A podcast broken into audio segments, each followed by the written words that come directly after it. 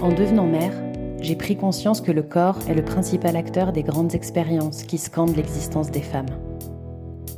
L'arrivée des règles, la première fois, l'émergence du désir et celle du plaisir, les enjeux esthétiques, les dictates même, la contraception, la maternité, la ménopause, mais aussi les violences auxquelles nous n'échappons pas, la question de l'expérience féminine regardée à travers le prisme du corps me fascine. Ces expériences montrent à la fois l'universalité de nos corps et la singularité de nos histoires. Dans chaque épisode, des femmes d'aujourd'hui témoignent, par note vocale, des sujets qui les touchent. Parce qu'il y a mille manières de vivre son corps, ce podcast rassemble des récits de femmes aux âges et parcours variés, dans toute leur diversité. Je suis Cécile Beauvillard-Burman et vous écoutez Les voix du corps.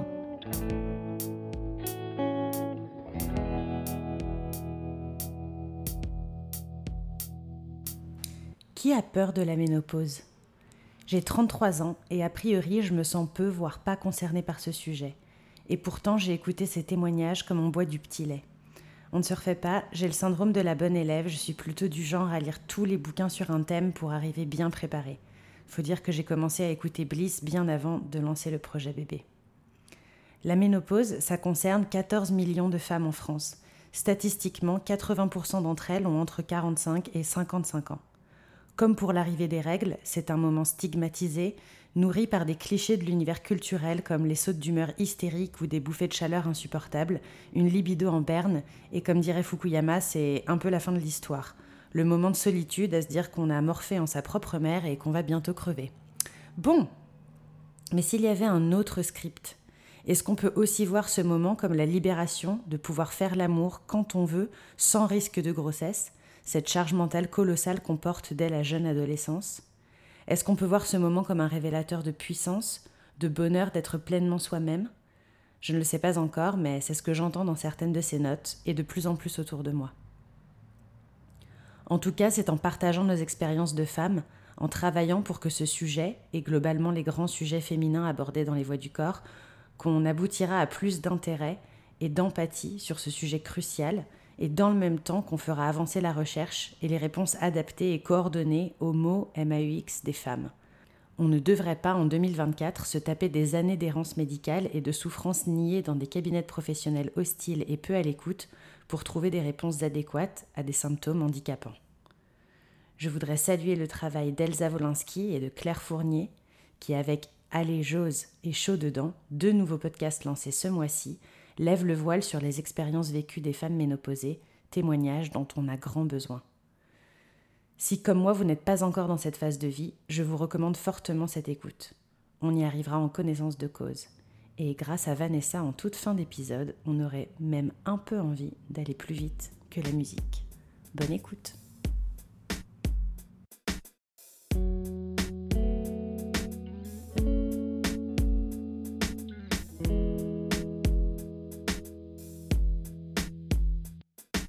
Je m'appelle Myriam et j'ai 57 ans et je suis ménopausée depuis 3 ans et demi. J'ai donc une ménopause plutôt tardive et qui s'est installée progressivement sur plusieurs années. Pour moi, la ménopause, ça voulait dire fini la contraception. Je n'ai même pas pensé à la fin des règles, mais plutôt à la liberté de stopper toute forme de, de contraception et j'en ai informé tout de suite mon mari. C'était, ça en était fini de la peur de faire un bébé non désiré, euh, la peur. On pouvait faire l'amour de façon totalement euh, déstressée. Et voilà, j'étais libérée. Cela me donnait presque envie de le chanter. Mon mari, qui ne se caractérise pas par la plus grande des délicatesses, euh, a annoncé le soir même à table à nos enfants que bah, leur mère était ménopausée. Et là, j'ai vu mon fils qui a fait une drôle de tête et quelle n'a pas été ma surprise de découvrir qu'en fait, il pensait que j'étais euh, ménopausée depuis plusieurs années. Et là, il se met à nous raconter que lorsqu'il était en troisième, son prof de SVT avait expliqué à toute la classe que la ménopause touchait les femmes de 50 ans et euh, il avait qualifié cet état de petite mort. Et mon fils m'avoue que, bah, qu'en fait, il a pleuré tout seul dans son lit ce soir-là parce que ça voulait dire que sa maman était donc un peu morte. Voilà, j'avoue que j'aimerais beaucoup recroiser le chemin de ce professeur. Les manifestations de la ménopause, pour moi, se sont réellement fait sentir au moment du premier confinement en mars 2020. J'avais connu quelques épisodes de bouffées de chaleur auparavant, mais rien en comparaison de ce qui a totalement pris possession de moi à ce moment-là. J'ai envie de dire à mon corps défendant.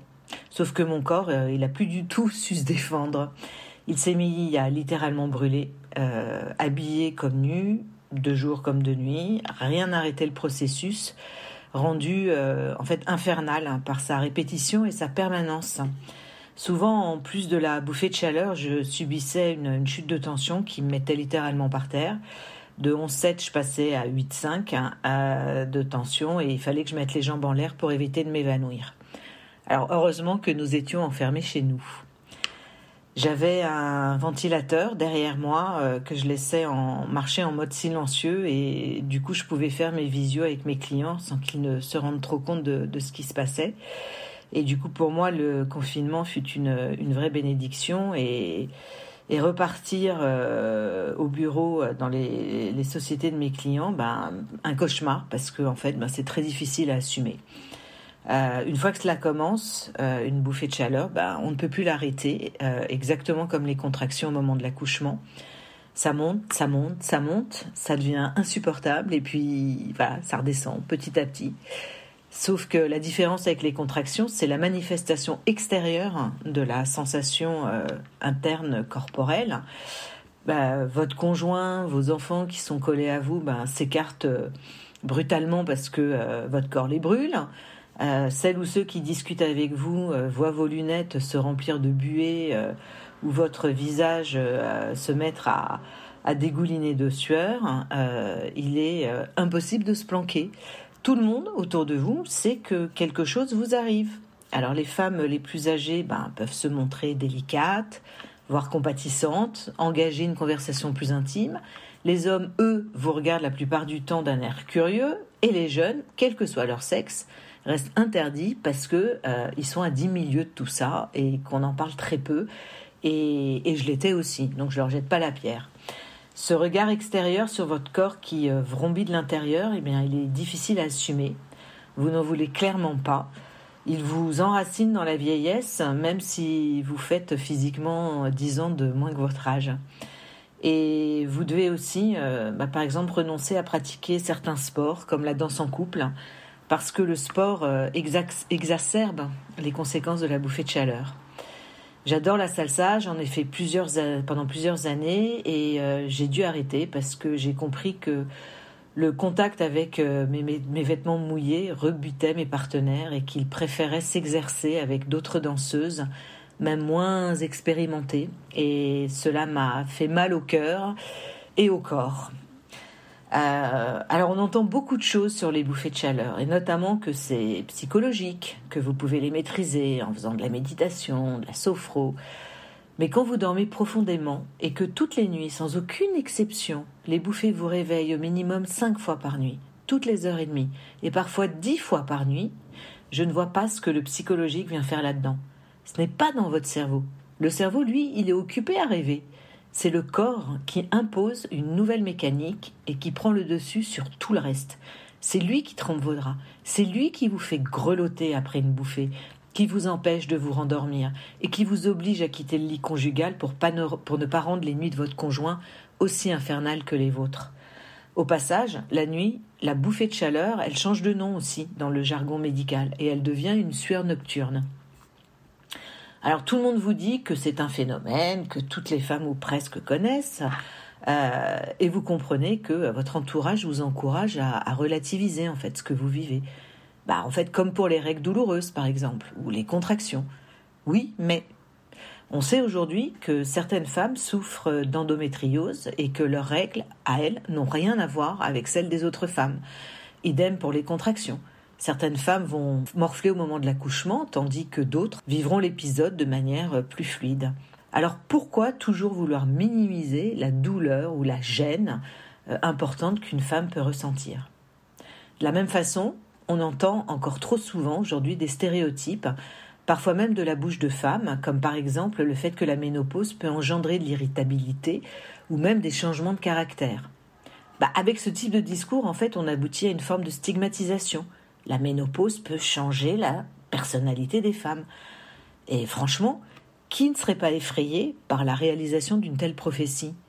Non seulement mon corps va possiblement changer, mais en fait je risque aussi de devenir une autre. Mais je vais devenir qui? Moi je n'ai pas changé, j'ai toujours le même caractère, mais je souffre d'un mal qui s'appelle la fatigue. Alors ok, c'est lié à une chute d'hormones dans mon corps, mais cela pourrait être lié à un tout autre problème. La fatigue, que je sache, n'a jamais été genrée. Alors arrêtons donc de faire de la ménopause une potion diabolique qui transforme les jolies princesses en affreuses sorcières. En attendant, moi, je suis toujours enfermée dans ma tour, même si j'ai dénoué de nombreuses fois ma tresse, pour trouver le moyen de libérer mon corps des assauts de la ménopause.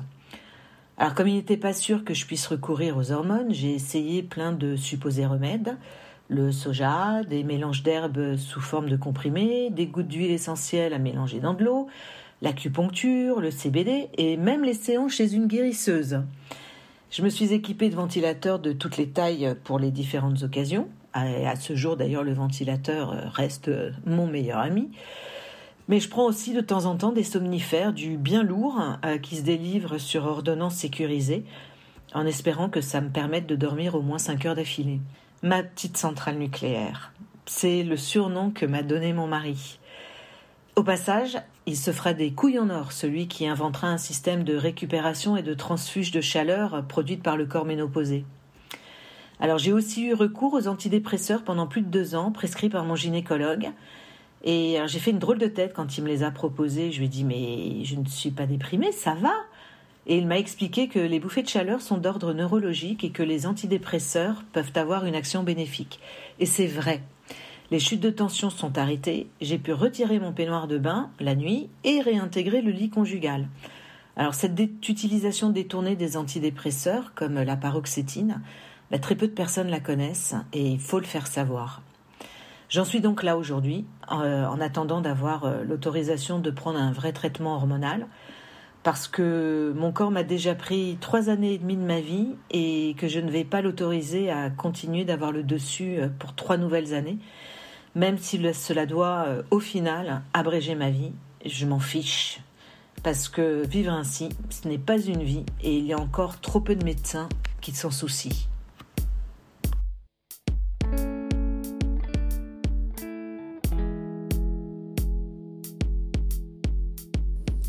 Je m'appelle Catherine, j'ai 60 ans et j'ai choisi de parler de mon expérience de la ménopause. Je dois dire en préambule que j'ai abordé cette longue traversée sans a priori et sans peur. J'ai eu en effet la chance d'être élevée par une mère qui inscrivait dans sa vie les grands événements du féminin de la façon la plus simple et la plus heureuse qui soit, et elle me les relatait comme telles. Malgré cette réassurance et la sérénité qui l'accompagnait, la ménopause, vers mes 46 ans, m'a saisie, d'abord relativement doucement, avec des règles chaotiques, imprévisibles et de plus en plus espacées, et puis plus violemment. Je pleurais à chaudes larmes.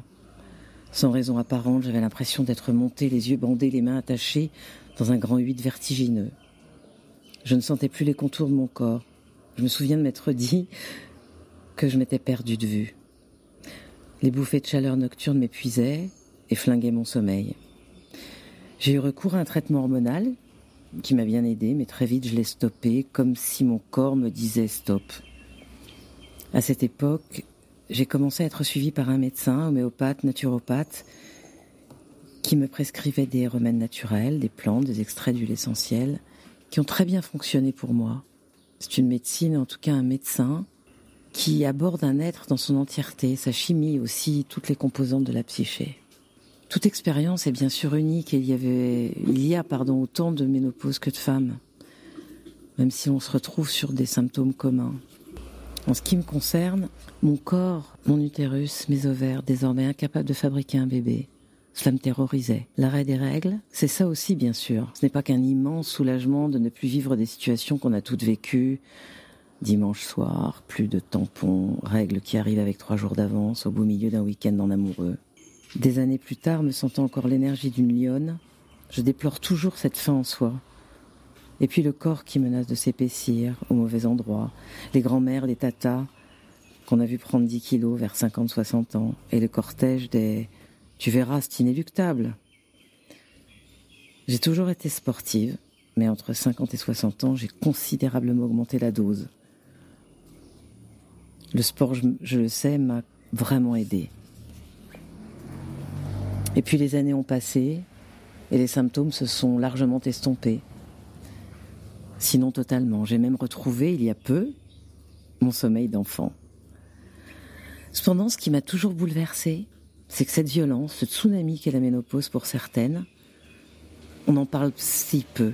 Les femmes entre elles partagent peu leurs ressentis. C'est ce que j'ai toujours constaté avec mes amis les plus proches. Un vide, une bande son bien silencieuse. Des questions abyssales qu'on n'ose pas poser. À chaque fois que je sentais qu'une de mes amies traversait ce champ de mine, je lui ouvrais mes bras pour la réconforter et surtout lui dire Tu n'es pas toute seule. Le sport, je le disais, m'a aidé à me ressentir bien, à me connaître mieux. Chaque passage, finalement, doit nous amener vers un mieux-être, puisqu'une meilleure connaissance de soi apporte sérénité, tolérance et sourire. Alors, je vous souris à toutes.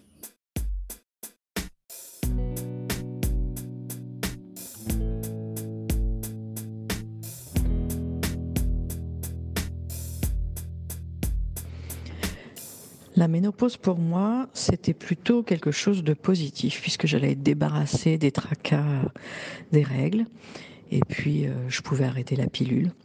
Moi, je l'abordais euh, sous le bon angle en me disant ça va me laisser en paix tout ça. Donc vers euh, l'approche de mes 50 ans, cette ménopause a commencé à se manifester. pire a été en fait pour moi l'humeur terriblement changeante, une irritabilité, mais surtout des états euh, de tristesse, d'effondrement soudain, euh, comme si tu passais d'une dépression à un état euh, tranquille de joie, tout ça dans la même journée, en deux heures de temps. Donc ça, ça a été très très étonnant. Je me suis dit que ça allait passer et pas du tout. finalement, cet état a duré deux ans deux ans pendant lesquels j'ai consulté évidemment mon gynécologue, euh, qui a été super parce qu'il m'a dit que c'était pas un moment facile, qu'il fallait que je prenne soin de moi, que je me repose, idéalement que je travaille moins pour me laisser le temps parce que mon organisme était très chamboulé par ces changements. Et ça, on ne le dit pas, mais c'est le cas. Donc difficile de moins travailler parce que je suis très prise par mon activité, j'adore mon métier. Par contre, ce que j'ai pu faire, euh, c'est prendre un petit peu plus de temps pour moi, faire euh, un peu de sport, de la gym aquatique, euh, faire du pilate, et ça, ça m'a aidé, mais c'était pas suffisant. Les, états émotionnels du style up and down étaient, étaient très très lourds, très très durs, ça me gênait dans ma vie au quotidien. Et j'ai voulu tenir deux ans en prenant de la phytothérapie, mais rien n'y faisait. Et je me suis résolue quand même à prendre des hormones et à partir de ce moment-là, ma vie a changé.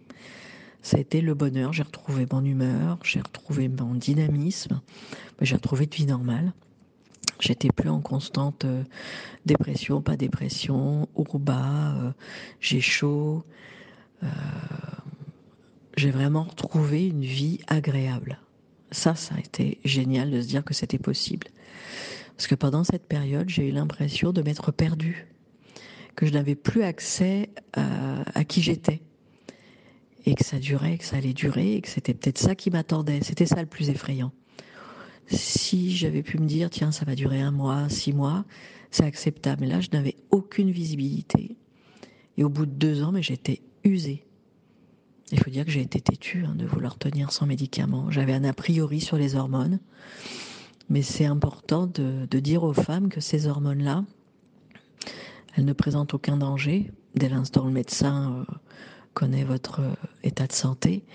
Euh, il y a des contrôles à faire une fois par an, une mammographie pour vérifier tout, tout problème et risque de cancer. Mais en aucune manière, ces hormones ne favoriseraient le cancer. Elles ne le provoquent pas. Voilà, c'est surtout ça. Elles ne provoquent pas ça. Donc un suivi régulier permet de se soulager. Et puis j'ai continué le sport, les activités. Et ça, c'était vraiment vraiment important. Donc je redécouvre euh, mon dynamisme, Mais dans cette phase euh, qui a été vraiment troublante où je me suis perdue, bah, c'était super difficile de faire face à sa vie au quotidien, à son travail, même au moment de joie. Euh, aller à une soirée, boire un verre de vin, bah, c'était plus possible. Parce que d'un seul coup, j'avais les joues en feu, mais un feu intense, une tête rouge, ça me brûlait le visage. Donc même ces petits moments de joie, tout me rappelait que j'avais cette ménopause et que tout était déréglé. Donc les sorties, euh, les rires entre amis, j'étais fatiguée, j'avais plus envie de sortir, donc j'avais perdu tout mon dynamisme, vraiment. Et puis sans parler de la ménopause et de la présence d'un ado, donc un ado qui va vers le bac, un ado qui traverse avant ça le collège. Donc c'était difficile parce que tous les chocs émotionnels, toutes les contrariétés était amplifié par cette ménopause. Tout me paraissait une montagne et tout me faisait réagir émotionnellement, mais puissance mille. C'est ça qui a été aussi très très difficile. Il y a l'aspect physique et psychologique. Je n'arrivais pas à faire face normalement ou raisonnablement aux contrariétés du quotidien. Et il y en a dans la vie. Et eh bien ça, c'était devenu euh, presque insurmontable. Voilà, c'était ça vraiment le plus dur. Le changement au niveau de mon corps, des sensations et au niveau de, de mon comportement et de mes réactions affectives qui étaient amplifiées. Tout était amplifié. Ouais, un peu comme le vit peut-être un ado, où tout paraît euh, démesuré, infaisable, contrariant. Donc euh, aujourd'hui, ça fait maintenant 12-13 mois que je prends des hormones et je suis vraiment stabilisée.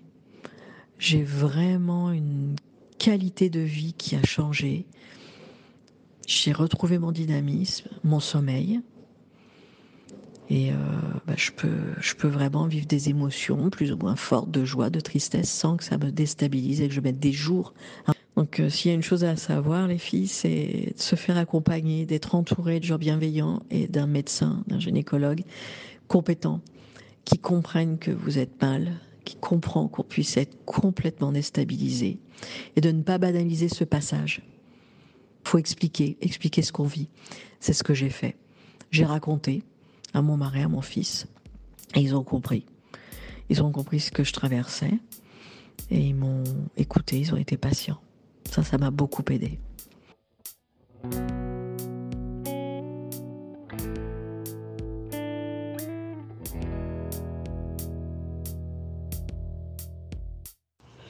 Alors, la ménopause, sujet passionnant et absolument peu traité.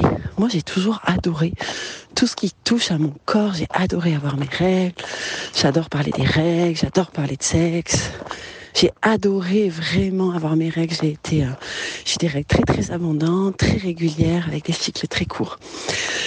Et c'est vrai que ça fait un sacré changement, ne serait-ce que ce rapport à pas avoir de règles. Euh, par ailleurs, j'aimais bien aussi les différences de sensations que j'avais dans le cycle. Les moments où avec l'ovulation, le désir est vraiment très prégnant. Et euh, cette fluctuation de ne pas être dans quelque chose de linéaire me semblait tout à fait chouette. Et puis euh, la ménopause, eh bien, un jour dans un enseignement, j'ai entendu dire que c'était un espace où en réalité, euh, toutes nos gamètes restent complètement euh, présentes dans notre corps, donc notre pouvoir de création est intact. C'est juste qu'il y a une hormone qu'on ne déclenche plus, qui fait qu'on n'a plus nos règles. Et euh, quand on regarde au Canada notamment, la plupart des auto-entreprises qui sont créées sont créées par des femmes de plus de 50 ans. Ça veut dire que c'est vraiment un moment où on a du temps, où les enfants sont partis de la maison et euh, où c'est un petit peu la nouvelle adolescence. On se regarde dans la glace, on est tout changé comme à l'adolescence, on a des rides, on n'y voit plus, on met des lunettes, on a le corps qui change, c'est très rigolo, c'est vraiment une histoire de proportion, mais en même temps, c'est pas désagréable. Ça change aussi des choses, ça fait changer un petit peu de garde-robe.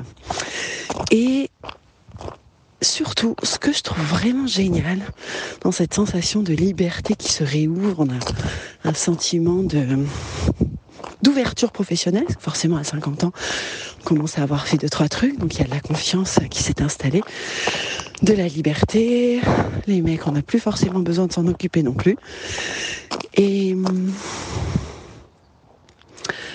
en ce qui me concerne, j'entends souvent parler de choses de sécheresse vaginale. Je voulais juste témoigner que moi, c'est carrément l'inverse. Depuis que je suis ménopausée, je mouille comme c'est pas permis.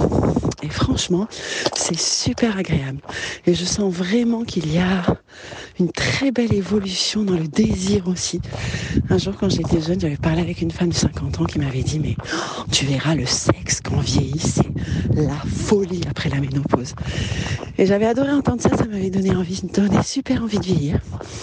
Alors voilà, bah maintenant j'y suis et c'est que du bonheur. Les seins grossissent un peu et les jambes s'affinent aussi comme on, produit un peu plus de testostérone, un peu moins d'oestrogène. Et on a la taille qui se éventuellement qui s'empâte un peu aussi, mais c'est pas une obligation. Mais du coup, euh, ben, j'aime beaucoup ce nouveau corps. C'est spectaculaire, mais moi dans mon corps c'est très très agréable. Et euh, quand j'entends des trucs des fois à la radio, je vois des femmes qui disent ah mon mec euh, même encore euh, ménopausé, mais euh, ça me fait un peu halluciner parce que ben moi plus je vieillis, plus je me sens sexy, plus je me sens désirable et je trouve que ça n'a strictement rien à voir avec la ménopause ou pas. Et moi mon mec je vois qu'il me désire de plus en plus. Donc je crois que c'est tout ça aussi, beaucoup de choses dans la tête et une façon de se voir. Et euh, je souhaite que toutes les femmes qui entament ce virage pour lequel il n'y a pas de plan de vol ressentent cette espèce de confiance et de joie d'être dans leur corps et de rester femme jusqu'à la dernière goutte de vie qui nous traverse. Merci d'avoir écouté cet épisode des Voix du corps. Si vous souhaitez envoyer votre témoignage pour un prochain épisode ou me parler d'un thème qui vous tient à cœur, vous pouvez me joindre sur Instagram, Voices of a Body, ou sur cécilebvd.com. Les Voix du Corps est un podcast que j'ai écrit et réalisé. La musique est composée et interprétée par Nicolas Berman. On se retrouve un jeudi sur deux. Abonnez-vous, mettez-nous plein d'étoiles. À la prochaine!